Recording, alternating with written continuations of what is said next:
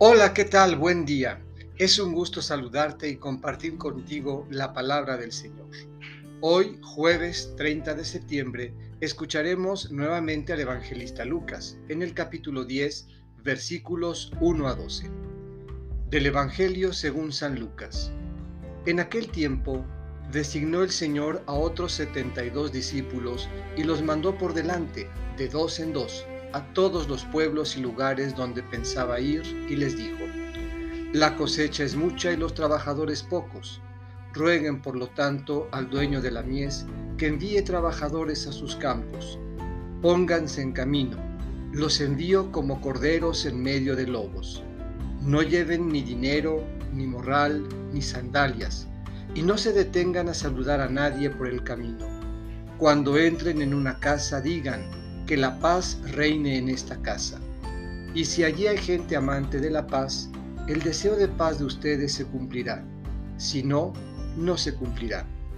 Quédense en esa casa, coman y beban de lo que tengan, porque el trabajador tiene derecho a su salario. No anden de casa en casa, en cualquier ciudad donde entren y los reciban, coman lo que les den, curen a los enfermos que hayan y díganles, ya se acerca a ustedes el reino de Dios. Pero si entran en una ciudad y no los reciben, salgan por las calles y digan, hasta el polvo de esta ciudad se nos ha pegado a los pies y nos lo sacudimos, en señal de protesta contra ustedes. De todos modos, sepan que el reino de Dios está cerca. Yo les digo que en el día del juicio, Sodoma será tratada con menos rigor que esta ciudad. Esta es palabra del Señor. Meditemos. Que la paz reine en esta casa. Nunca el Evangelio se impone con violencia. En el rostro del discípulo y en sus palabras se refleja la mansedumbre del Cordero.